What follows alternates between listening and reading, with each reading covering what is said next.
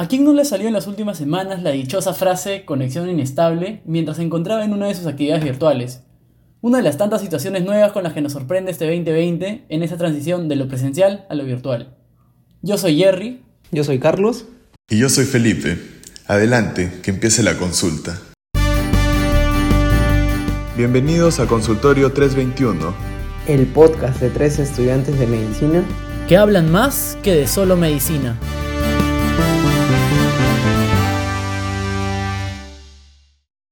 ¿Qué tal? Muy buenas con todos, espero que se encuentren tranquilos escuchándonos en este primer capítulo de Consultorio 321. Estamos muy emocionados por empezar ese proyecto y queríamos empezar a hablar sobre una situación que estoy sobre algunas situaciones en realidad que estoy seguro que nos han pasado a todos en este semestre que ha pasado y en ese semestre que, que está por venir, ¿no? que es eh, esa transición de lo presencial a lo virtual, toda esta adaptación por la que hemos tenido que pasar desde que empezó la pandemia, pasando por todas estas distintas eh, dinámicas que nos ha propuesto la universidad para desarrollar nuestros estudios, en este caso por nosotros, de medicina. Bien, Carlos, cuéntanos, ¿qué nos puedes decir acerca de esto? ¿Qué tal? ¿Cómo están todos? Espero se encuentren bien. Es increíble la forma en cómo ha pasado todo este tiempo, ¿no? la forma en cómo poco a poco se ha vuelto esto una nueva normalidad. Y sería interesante remontarnos a este, a este inicio, ¿no? Mm, estamos hablando de la mitad del mes de marzo, cuando improviso no, nos avisan ese, esa decisión de empezar la, la cuarentena y lo que implicaba el cambio en las dinámicas que todas las universidades y centros han estado llevando de, de ir a, a, las clases presenciales para ayudarlo todo por la transición a esa parte virtual, ¿no? Que en lo general creo que a cada uno le ha afectado de una forma distinta. Y esto es algo que nos va a gustar comentar en este capítulo. Eh, Felipe, ¿cómo te agarró a ti la noticia? Supongo un poco frío. ¿Qué tal chicos? Yo recuerdo que cuando me enteré que se suspendían las actividades estaba en un caso clínico de hematología del curso de clínica médica. Y recuerdo que en el mundo empezó antes que en Perú, ¿no? Empezaron a aumentar los casos, sobre todo en Europa. Entonces, aquí estábamos en expectativa y unos días antes de que se cancelen las clases llegó el caso número cero.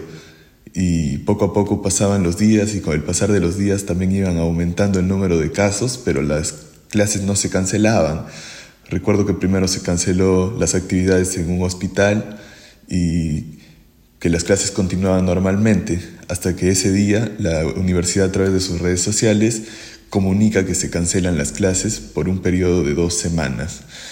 Y recuerdo que la mayoría se alegró, ¿no? La, primera reacción fue esa. Sí, algunos, algunos estaban contentos por salvarse el examen, ¿no? Creo que tú estabas a punto de, de dar uno. Sí, creo que las clases se cancelan tres o cuatro días antes de dar un examen parcial. Entonces la gente, la primera reacción que tuvo fue de alegría, ¿no? Porque tenía más tiempo para poder estudiar, pero no sabíamos todos lo que se iba a venir, ¿no? Pensábamos que iba a ser solamente pasajero, solamente que iba a ser esas dos semanas. ¿Ustedes qué estaban haciendo, chicos?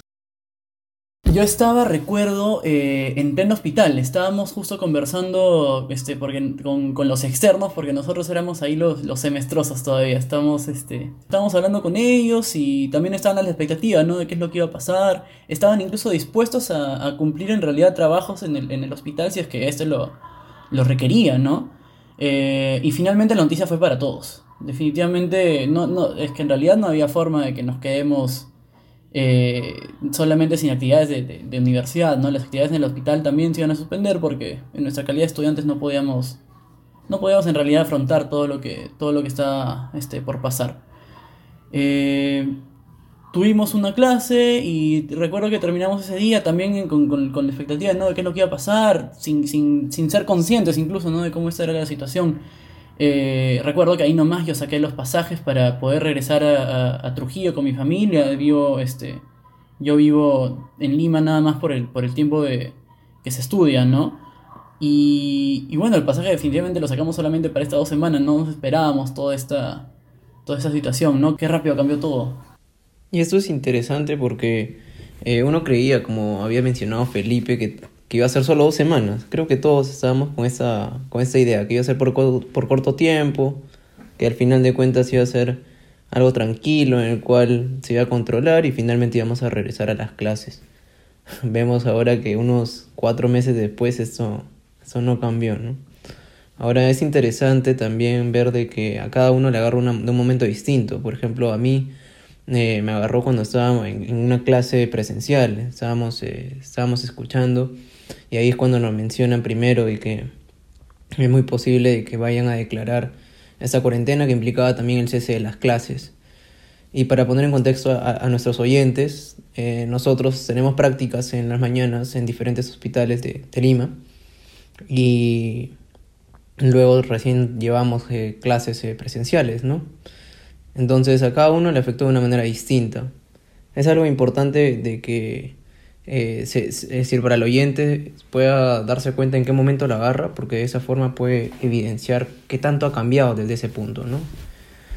Y es algo interesante también es lo que menciona Felipe del, de la forma en cómo la agarró, ¿no? Porque algunos se alegraron por el, por el tiempo que iban a tener el examen. Por lo que me habías comentado, Felipe, creo que fueron 92 temas más o menos lo que tenían que estudiar. Sí, teníamos un examen que era de bastantes temas, era la, la, mitad de esa cantidad de temas más o menos, que eran para un solo examen. Sí, en realidad eh, finalmente todas estas reacciones fueron cambiando incluso durante la misma cuarentena, ¿no? Porque eh, las mismas preocupaciones de la, de la gente fue, fue, fue evolucionando. Primero fue el examen, luego fue, oye, este, ya no vamos a tener este, por bastante tiempo todas las, las prácticas presenciales, que es básicamente la mitad de nuestra, de nuestra formación, luego, oye, ¿qué va a pasar con los siguientes exámenes? Eh, ¿Cómo va a ser con los siguientes cursos? ¿Cómo va a ser con el siguiente ciclo? Entonces, fueron muy rápido cambiando todas las, las, situaciones y estoy seguro que para los, para los chicos que nos escuchan, que todavía no están este, llevando cursos en el hospital, ha sido similar, ¿no? Eh, también, eh, si bien sus, sus, clases las llevan la mayor parte en aulas, tienen un montón de cosas prácticas que van a, que van a desarrollar. Sí, por eso creo que es interesante que comentemos cómo es que se adaptaron estas distintas actividades a lo, a lo virtual, ¿no?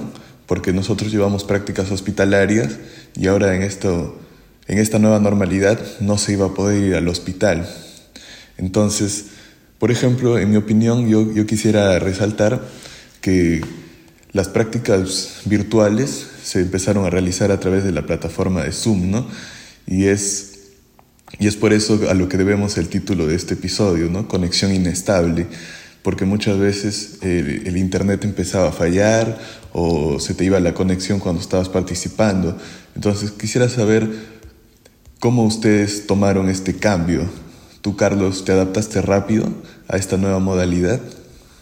En mi caso fue complicado, porque el hecho de tener que estar ahora adaptándote a esas clases, las cuales el ponente ya no tiene ese contacto directo contigo, en la cual puede hacerlo más, más ameno la clase, puede haber cierta discusión de, con preguntas, con participación, se hacía más complicado porque ya existía esta barrera, ¿no? Prácticamente le estabas hablando a una computadora y en base a eso es que después el público, y bueno, en este caso los estudiantes, eh, aprendían, ¿no? Y para eso también eh, tenías de que tener una buena conexión, ¿no? Porque si tenías una mala conexión era muy probable que escuchases la voz del, del, docente un poco entrecortada o podría salirte de la sesión, tenías que estar volviendo, te perdías una parte interesante de la clase y demás. Pero creo que también tenía cosas positivas, ¿no? Y eso es, algo también a, resaltar. Por ejemplo, eh, era más sencillo tomar notas. No, no sé si a ustedes se les hizo igual.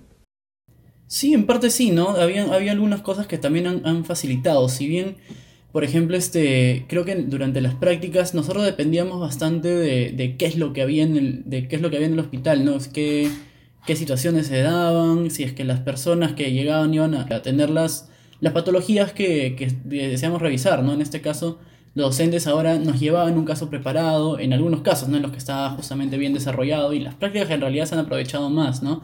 Y se generaba una discusión bastante interesante acerca de, de los distintos casos, ¿no? Eh, hemos llegado a tener este, consultorios simulados. Eh, nosotros mismos cumpliendo el rol de pacientes o cumpliendo el rol de doctores con, con actores encargados de, hacer esto. ¿no? En realidad todas las, todas las actividades finalmente se llegaron a, reemplazar. Y, es, y finalmente la, la, la, la, actitud que cada uno tomó fue una mezcla de aceptación, resignación, depende de cómo haya querido cada uno ver, ver esta situación, ¿no? De hecho, eh, tenían un montón de pros, un montón de contras, pero finalmente lo que, es lo que teníamos, ¿no? Y, y, en base a todo eso que, hemos hablado, no sé si, si, si, sea bueno ponernos un poco en contexto para escribir cómo fue la dinámica de, esta, de este ciclo, ¿no? Para, para, para llegar a aterrizar en algo. ¿Qué fue lo que, qué fue, ¿Cuáles fueron las soluciones que nos, que nos ofreció la, la universidad? Que creo que finalmente eh, las pudimos aprovechar. No, no, no las calificaría como buenas, no las calificaría como malas tampoco, pero creo que las supimos aprovechar cada una a su, a su manera. Fueron decisiones que al final llegaron a cumplir en algunos aspectos los objetivos, en otros no tanto, pero finalmente fue una salida a esta situación. ¿no? Recordemos de que nadie estuvo preparado y nadie prevé una pandemia prácticamente. Entonces las decisiones que tomaron fueron ah, en base a, error y, práctica, ¿no? es decir, en base a, los resultados que veían cada mes o cada semana inclusive, es que iban implementando nuevas estrategias. Y para que el oyente pueda más o menos contextualizarse, estas decisiones eran sobre todo a una práctica en la que nosotros hacíamos roles. ¿no? En la mayoría de los casos nosotros teníamos que hacer el rol de paciente o teníamos que buscar a alguien en nuestro hogar que pueda hacer este rol para esa persona entrevistarla y hacerle las demás pruebas, ¿no? Que al final de, de tanta eh, de, tanta dinámica era lo que buscaba el, objetivo de ese curso, ¿no? En tu caso, Felipe, ¿qué, ¿qué, fue esa dificultad que tú creerías afectó más y que, te gustaría cambiar? Yo creo que inicialmente sí adopté una posición de negación en la cual me, me rehusaba de cierta forma a llevar un ciclo virtual porque sentía que estábamos perdiendo la mitad del 50% de, de todo lo que significaba el, el estudio de, nuestra carrera, ¿no? que es como un 50% teórico y un 50% práctico. Pero luego pasé por una etapa ya de aceptación, de resignación quizás inicialmente, y luego de aceptación, donde me di cuenta que en lugar de negarme a aceptar esta nueva realidad, debía buscar las maneras de adaptarme a ella. Y así creo que poco a poco fui amoldándome a las, a las nuevas modalidades que planteaba la universidad, ¿no? Como dice Jerry, tuvo bastantes partes positivas porque las prácticas se podían hacer de manera más esquematizada, se podía determinar qué temas iba a tocar específicamente, se podía desarrollar un caso clínico y se podía hacer una discusión sobre lo que se quería, ¿no? Porque a veces en el hospital se hace un poco más lo que se encuentra, ¿no? Si llega una persona con una patología determinada, se aprovecha para estudiar esa patología, pero puede ser también que nunca llegue un paciente con una patología X, entonces nunca se revisa esa patología y solamente se revisa en teoría, mientras que por la parte virtual siento que se tenía un cronograma a partir del cual se desarrollaban todos los temas y se lograba de una mejor manera las competencias. ¿no? Claro que no a un 100% porque la parte práctica se obviaba completamente en este caso, ¿no? todo era solamente teórico, a pesar de que llevaba la etiqueta de práctica. Pero creo que de cierta manera se ha podido aprovechar bien toda esta modalidad. Yo eh, creo que luego de esta etapa de, de aceptación me adapté muy bien a, a, los, a las nuevas exigencias y creo que eso es lo que deberíamos hacer, ¿no? Empezar a convivir en esta nueva normalidad. Por ejemplo, Jerry, ¿tú tuviste esa dificultad o en tu caso cuál fue la evolución? Eh, yo me pondría eh, evaluando a mí mismo, ¿no? Una evolución similarmente, similar a la tuya. Porque también pasé por esa etapa primero de negación, luego resignación y finalmente de querer eh, aprovechar al máximo todo lo que nos podía ofrecer esta, esta modalidad virtual con sus limitaciones y con, y con, y con todo lo que ello conlleva, ¿no? Eh, creo que para hablar incluso de la, de la, de la evolución que hemos tenido a, lo largo de todas estas semanas, meses, eh, no es necesario solamente hablar de qué es lo que hemos hecho académicamente, sino cómo ha cambiado todo el, el, contexto eh, en general, ¿no? el contexto familiar, el, el ambiente, tu, tu mismo ambiente de, de estudio, eh, tu ambiente en, en, el que vives, ¿no? Porque, por ejemplo, como yo lo estaba mencionando y como estoy seguro que es el caso de bastantes oyentes, porque bastantes, bastantes compañeros nuestros no viven en Lima, no, no, no han nacido en Lima, o, bueno, no es su, no es su lugar, no es el lugar donde viven con, con sus familias, ¿no?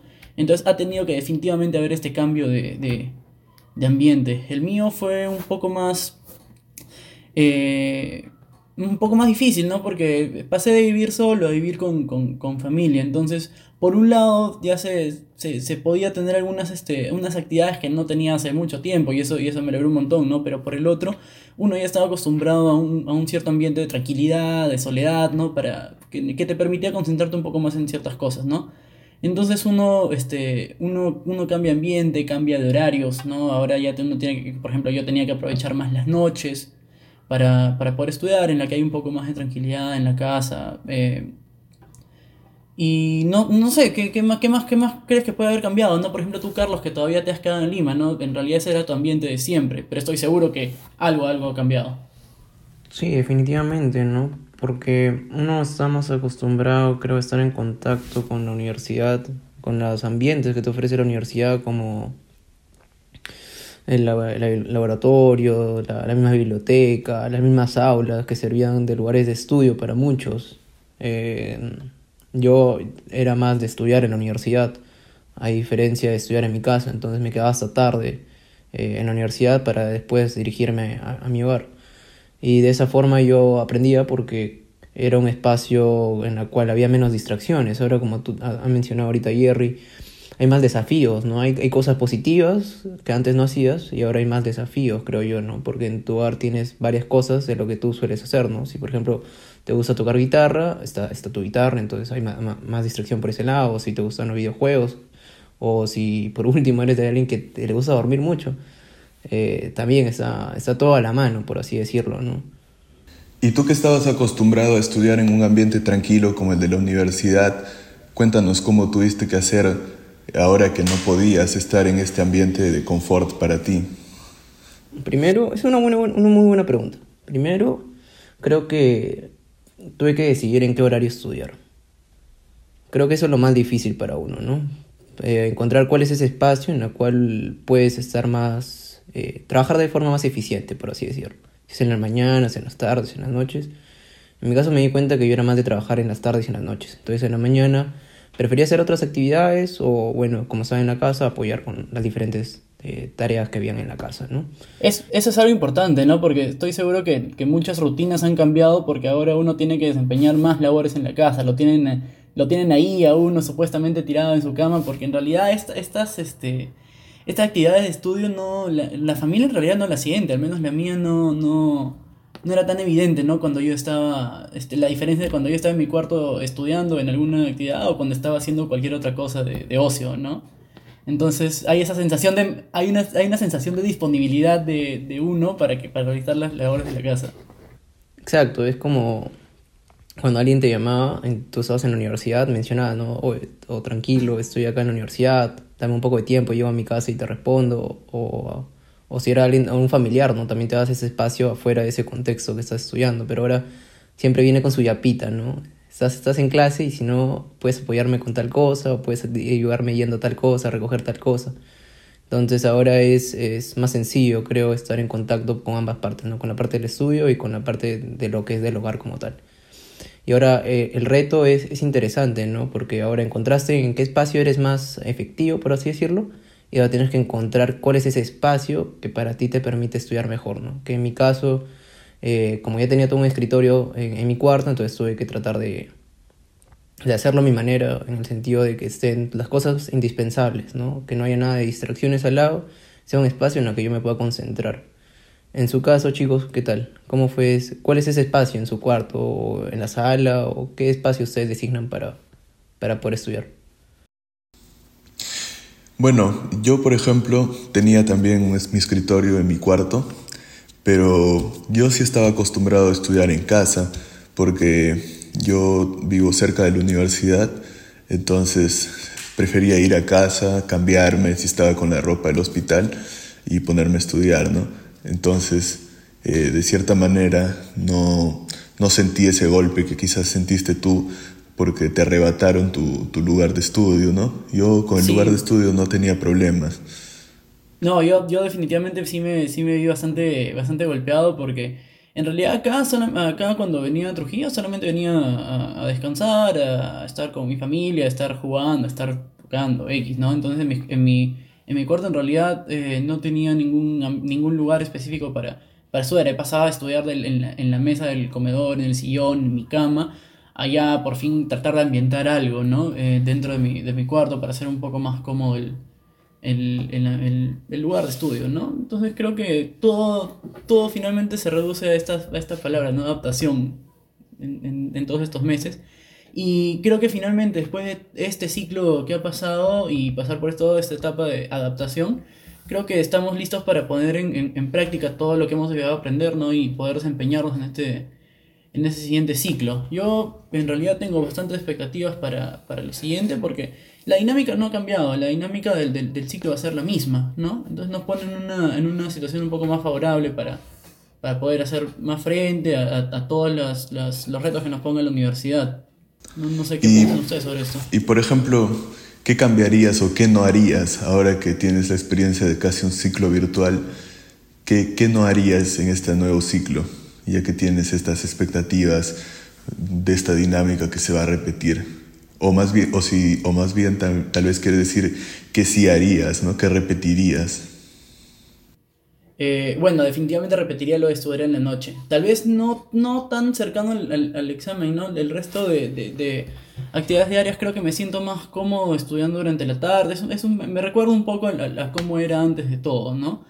Porque yo sí solía cuidar mi sueño, solía dormir más, este, más horas que los demás, creo, ¿no? Eh, pero siempre cercano al examen la demanda es un poco más y creo que se repetiría, ¿no? De, de, aprovechar ese tiempo más que el espacio que mi, mi principal ventaja en, en, en, cuanto a la adaptación fue el tiempo, no el espacio. Entonces, este, tratar de aprovechar, ¿no? Tratar de aprovechar ese, ese como para resumirlo, este, tratar de aprovechar es, esto que has identificado y, que te favorece más y explotarlo, ¿no? Siempre, siempre explotar ese, ese, ese factor que, que has identificado de ti.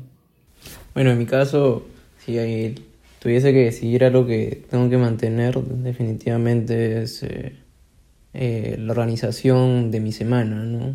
Ese es otro punto, creo que la gran mayoría suele hacer, pero no se, no se da cuenta de la importancia hasta que lo empieza a vivir como que eh, a más profundidad, por así decirlo. Eh, organizar tu semana te permite ya saber más o menos qué vas a hacer cada día, qué, actividades vas a tener que hacer cada día y finalmente si es que entre esos espacios puedes hacer otras, ¿no? Entonces lo que yo definitivamente mantendría sería la organización, saber qué voy a hacer eh, en la semana, qué actividades tengo y buscar esos espacios en los que puedo hacer otras, ¿no? Yo creo que esa es una clave y un tip para, para todos, ¿no? Que es organizar bien la, la semana, saber qué, qué, vas a hacer y ponerte poco a poco objetivos. Creo que eso funciona bastante bien. Para y no acumular muchas cosas, creo, ¿no? Creo que es importante no acumular muchas cosas porque no sé si les ha pasado a ustedes, pero a mí me ha pasado que el hecho de estar en casa me hace pensar de que tengo un poco más de tiempo, ¿no? Porque ya no se utiliza tiempo para trasladarse ni se utiliza tiempo para hacer cosas fuera de casa. Entonces tengo esa falta, esa falsa tranquilidad de que tengo más tiempo para hacer las cosas. Entonces creo que es importante también la organización para evitar que se acumulen muchos temas para estudiar o para evitar que como dice Jerry, justo antes de un examen tenga uno que desvelarse más de lo normal, ¿no? Entonces yo haría eso, una mejor distribución del tiempo para evitar que se me acumulen los temas. Y bueno, hemos hablado bastante de nosotros, ¿no? De, de, de, cómo nosotros hemos hecho para adaptarnos, nosotros hemos identificado ciertos pros, ciertas contras. Eh, tengo una pregunta más, un poco más interesante para ustedes. ¿Quiénes creen que han sido los, los que los han apoyado para, para, poder, para poder llevar todo esto a cabo? Definitivamente no hemos sido solo nosotros, ¿no? Hay tanto los, profesores, la familia. ¿Quiénes creen que, que han sido ustedes sus, sus, su ayuda? En mi caso sería la familia.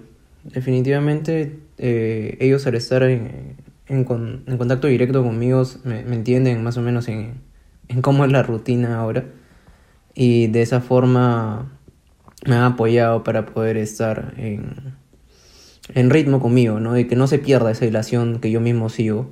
Entonces ya me comprenden en qué espacios estoy en clase, en qué espacios tengo que estar haciendo tales actividades y demás.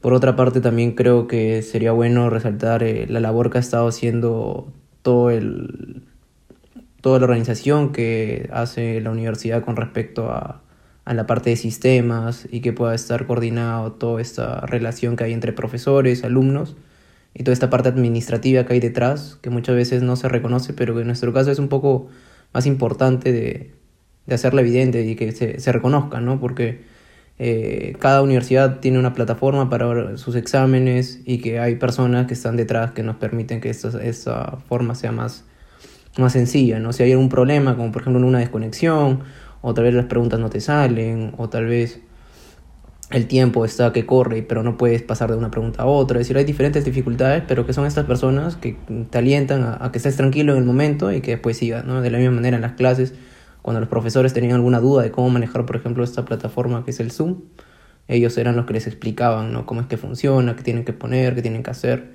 Y que finalmente yo creo que son esas dos personas que han ejercido, al menos desde mi perspectiva, una labor importante, ¿no? La parte de la familia y la parte administrativa detrás de la universidad. Qué bestia, ¿no? Lo de sistemas, cómo, cómo se han puesto al hombro todo el, todo el equipo de, de, organización, ¿no? Creo que cumplían mucha más labor que la de solamente sistemas. Recuerdo este, anécdotas que cada uno de los chicos contaba, ¿no? Que cuando tenían esos problemas, estas mismas personas los calmaban, los, este, los ayudaban, le instruían a los, a los mismos este, docentes para, para poder familiarizarse más con todos las, las, los, los recursos que se usaban, ¿no? Los recursos virtuales.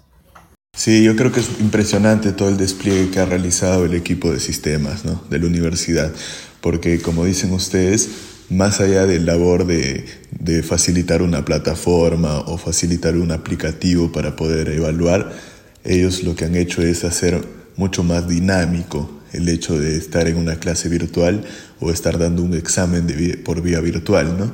Porque si es que tenías algún problema, te trasladaban a una sala donde ellos te solucionaban el problema con mucha amabilidad y te tranquilizaban, te daban más tiempo, te devolvían el tiempo que habías perdido.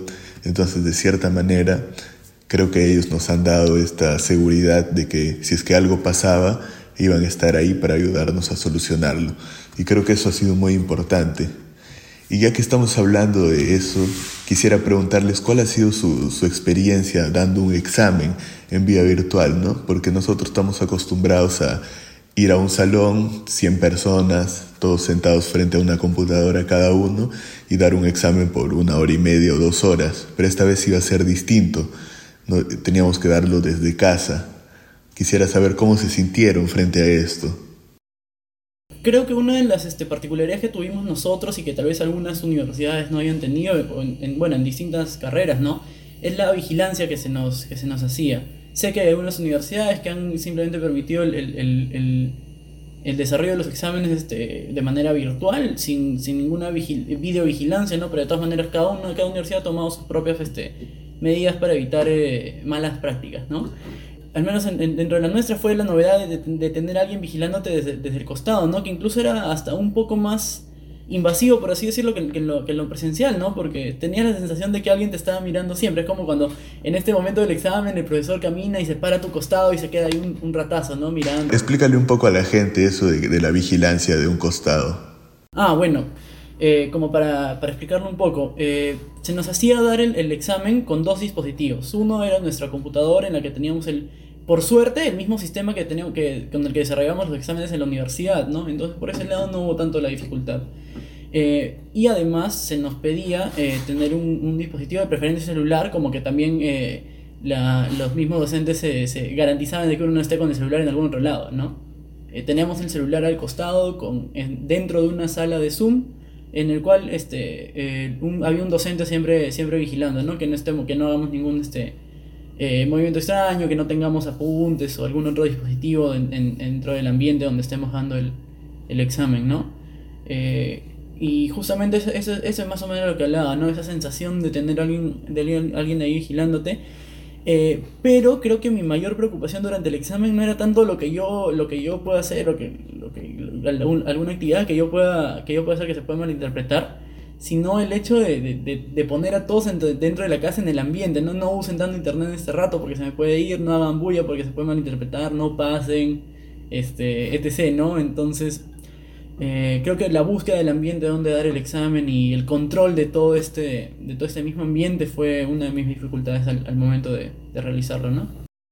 Y que el reto es diferente para cada carrera, ¿no? Si se ponen a pensar, en nuestro caso eran más preguntas con cierto contexto y que las alternativas salían directas, por así decirlo, en un sentido en que no había un paso previo. Pero se ponen a pensar en aquellas carreras en las que necesitabas hacer algún tipo de cálculo o requerías estar teniendo una hoja al costado para estar pudiendo hacer los, los análisis necesarios. Sería distinto, ¿no? No, no sé qué opinan. Sí, yo creo que cada carrera debe haber tenido una manera distinta de adaptarse, ¿no? Eh, no, no, conozco cómo, cómo ha sido en otros casos, pero me imagino que en nuestro caso, por ejemplo, no se necesita hacer cálculos, ¿no? No se necesita tener una hoja para hacer algo, pero muchas veces uno está acostumbrado a, hacer gestos o a murmurar cuando está dando un examen, ¿no? Entonces eso se podría malinterpretar como que estás hablando con alguien o le estás dando indicaciones a alguien. No sé si tuviste ese miedo tú, Carlos. Sí, definitivamente. En el primer examen me acuerdo, mm, para eso los exámenes los dábamos bien temprano, ¿no? Creo que la mayoría de las universidades también repiten esto, que lo hacen entre las 7 hasta más o menos mediodía, ¿no?